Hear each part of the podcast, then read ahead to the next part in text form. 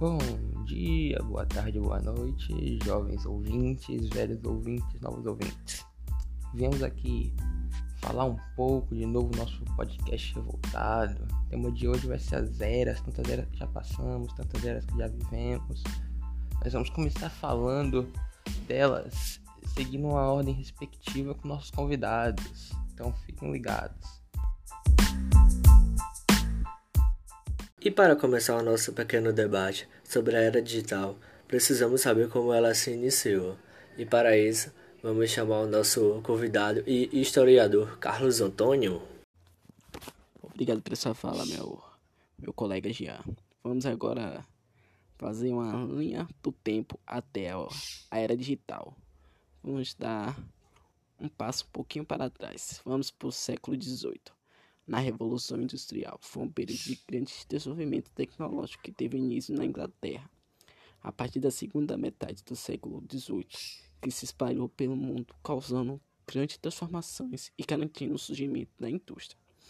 Transformou a indústria mundial e consolidou o processo de formação do capitalismo. Vamos agora para o século XX, os séculos da guerra mundiais. Primeira Guerra Mundial ocorreu em 1914 e 1918 a 1918. A Primeira Guerra Mundial foi um, um marco na história da humanidade, onde houve o primeiro conflito em estado de guerra total, onde existia dois grupos de guerra, a Tríplice Aliança e a Tríplice Ententes.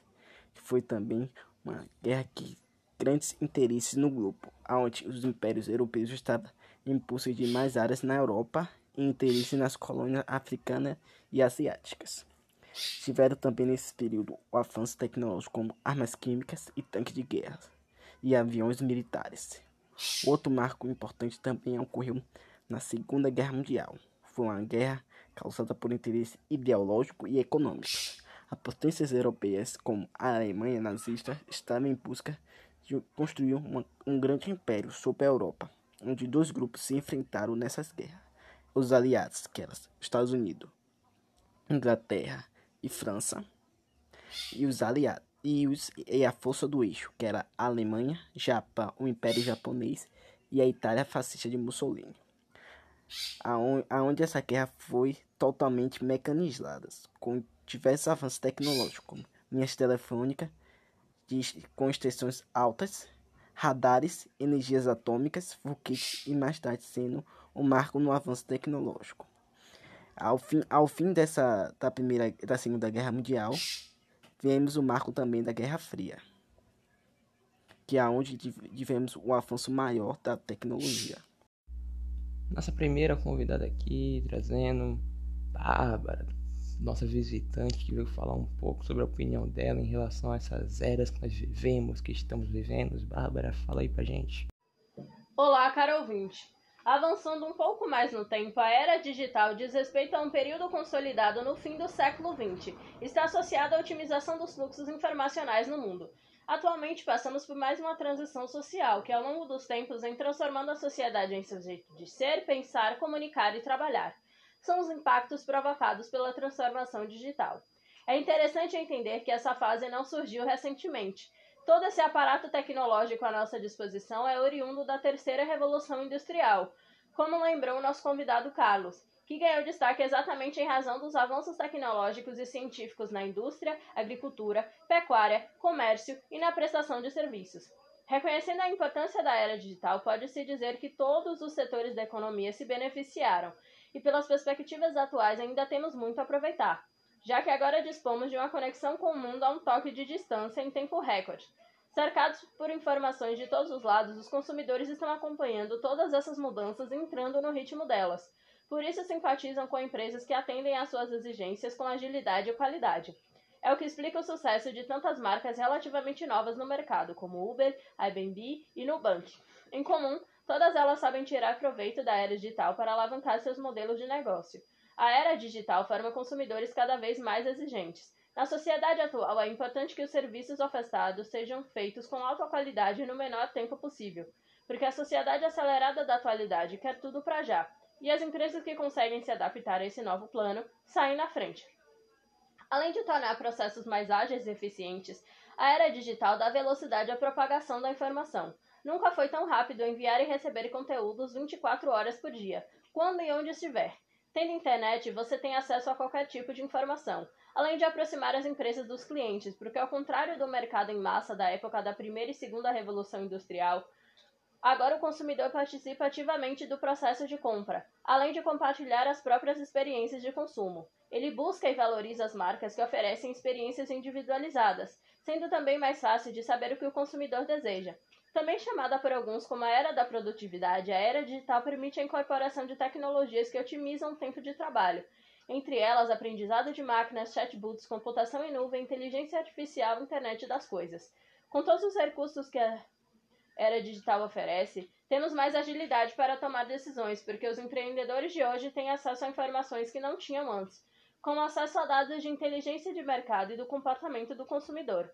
As empresas podem reduzir custos em vários aspectos, seja desenvolver produtos diferenciados para resolver problemas específicos de seus clientes ou a investir em ações de marketing mais direcionadas. Também traz novas oportunidades com as novas possibilidades de emprego que a internet trouxe, impulsando o consumo, já que as compras agora podem ser feitas muito mais facilmente e de casa. As oportunidades são muitas, como vimos, mas não significa que o caminho até elas não tenha obstáculos. Um artigo publicado em 2018 pela McKinsey mostra que a maioria das empresas já está se preocupando em inovar e adaptar os negócios à era digital. Por outro lado, muitos gestores ainda têm dúvidas sobre como extrair o melhor das tecnologias digitais. Segundo a empresa da Segundo uma pesquisa da mesma empresa, ainda são poucas as atividades e ofertas digitalizadas realmente disponíveis ao público. O levantamento aponta que empresas que já iniciaram a transição afirmam que 17% de sua participação no mercado foi canibalizada pelos próprios produtos ou serviços. Os consumidores passaram a preferir o que eles oferecem digitalmente do que essencialmente. O interessante é que muitas dessas eras acabam ficando ligadas ao neo, estão diretamente ligadas né, ao capitalismo, que por sua vez puramente neoliberalismo, se parar para pensar, sistema que tem como único exclusivamente o gosto pelo lucro, é o único objetivo que eles acabam tendo em mente. É claro, tem um fator bom, bonito neles.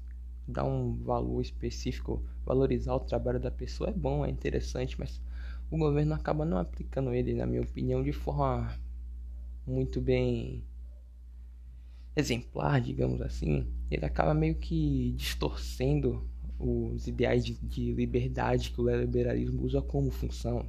Ele provém do liberalismo, que tinha como principal base a liberdade em, em si do povo, né? Deixar as pessoas livres. Eles acabam não os deixando livres porque acabam fazendo uma certa manipulação, nos forçando a comprar de certa forma.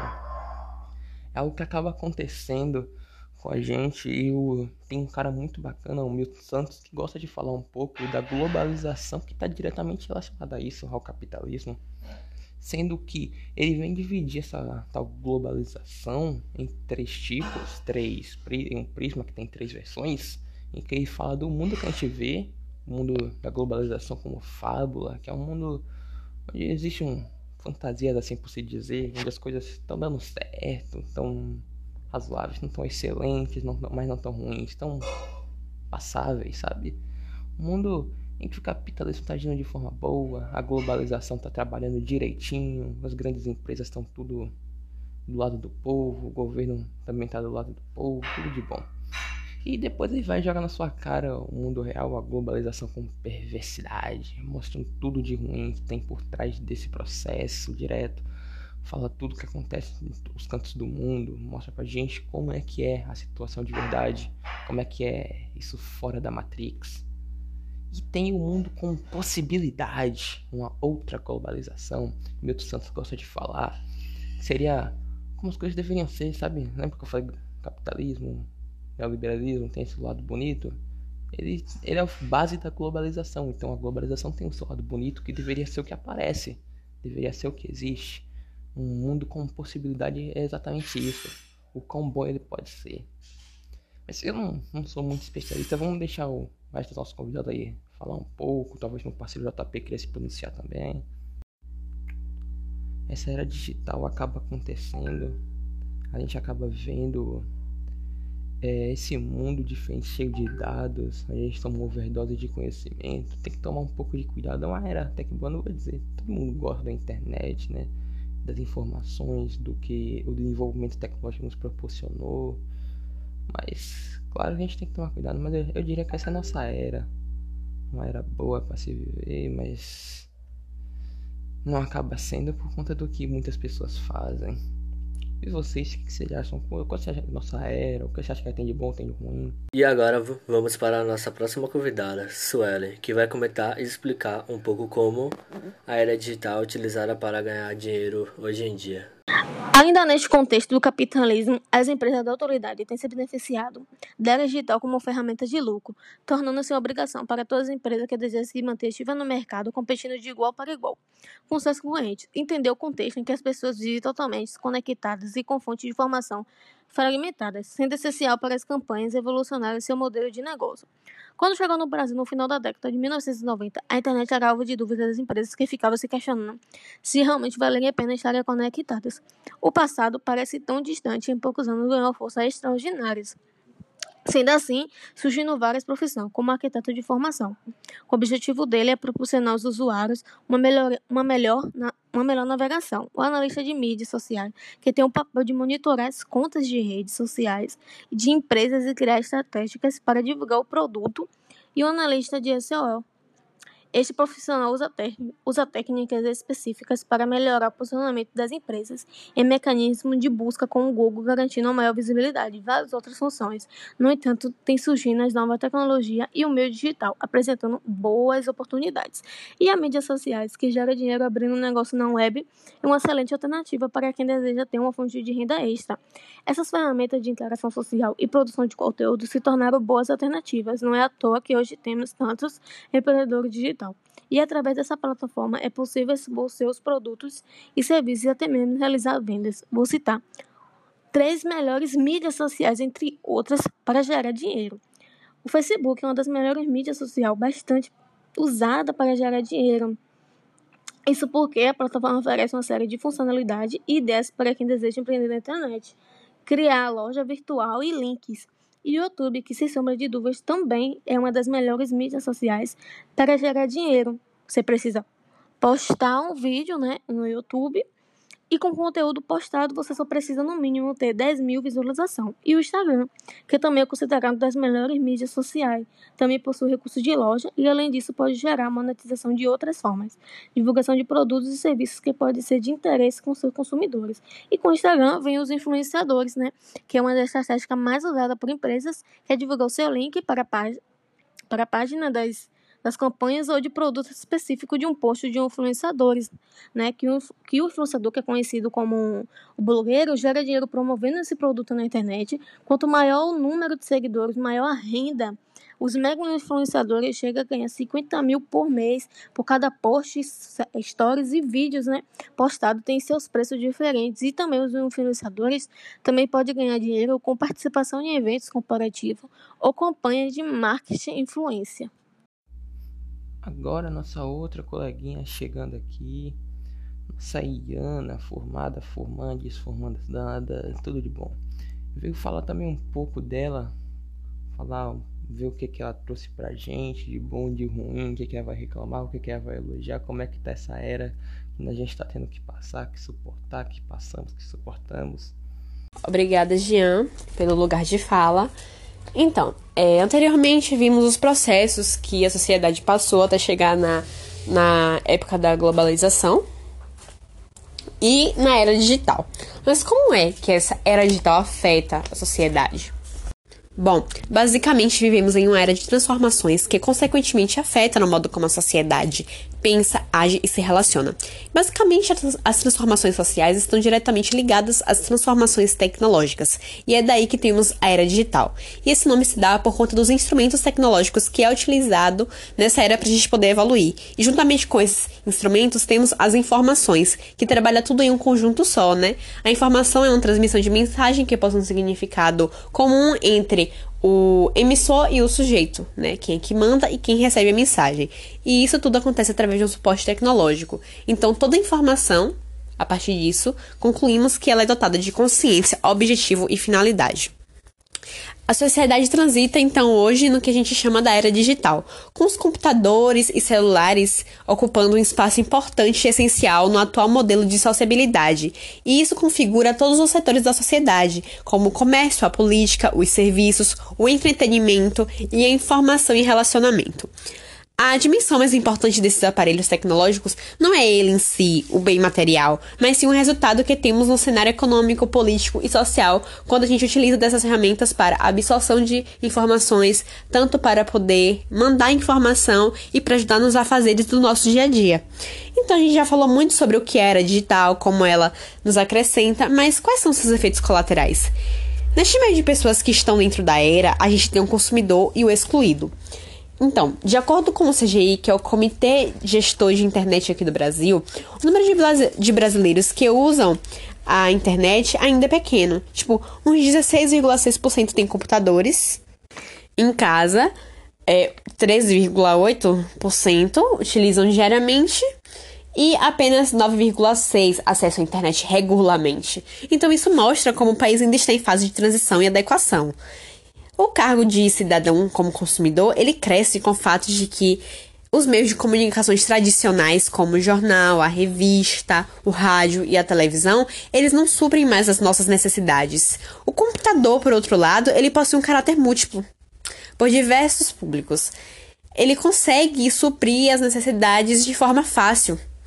Sendo assim, gastamos diariamente em busca de produtos tecnológicos para auxiliar nos nossos afazeres do dia a dia, né? Ele facilita bastante. E o que para muitos ajuda, para outros faço impossibilitado, já que as máquinas do as máquinas dotadas de alta tecnologia, elas tomaram conta do setor de produção de bens e serviços, e isso acabou substituindo a, a mão de obra operária. E é por isso que não podemos afirmar que a tecnologia é totalmente prol da sociedade. Ela não abrange de todos da mesma forma. Temos aí a desigualdade e o desemprego. Quando falamos é, de consumismo, me vem na cabeça os apps que criaram para comprarmos produtos importados de forma fácil e mais barata. Temos a Shine, a Shopee e a AliExpress.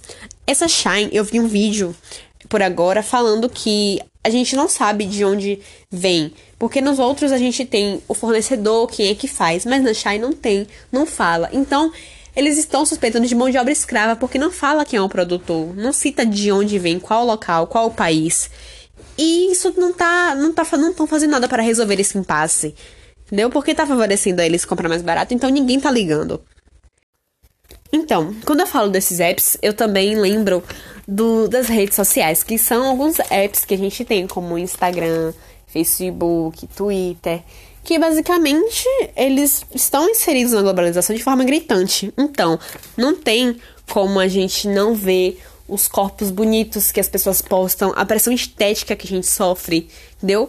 A cultura do cancelamento, eles dão o poder de uma pessoa decidir a carreira de outra, decidir se a outra vai viver bem, mal, excluída da sociedade ou não.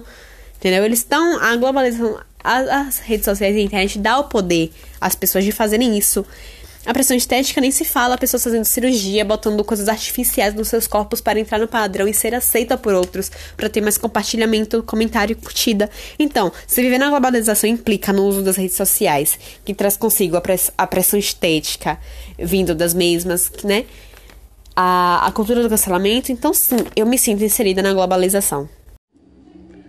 Bom, gente, o consumismo é um tema que vem crescendo bastante e vamos comentar um pouco sobre ele. A era do consumismo vem do ato do consumo excessivo e sem controle da sociedade, e começa a partir da Revolução Industrial. Com as redes sociais, esse consumo alienado só aumentou, já que são bombardeados todo momento com propagandas, anúncios e fazendo com que as pessoas comprem o que não necessitam. Uma pesquisa do Instituto Acatu diz que dos 76% dos 1.090 entrevistados, com mais de 16 anos não praticam o consumo consciente.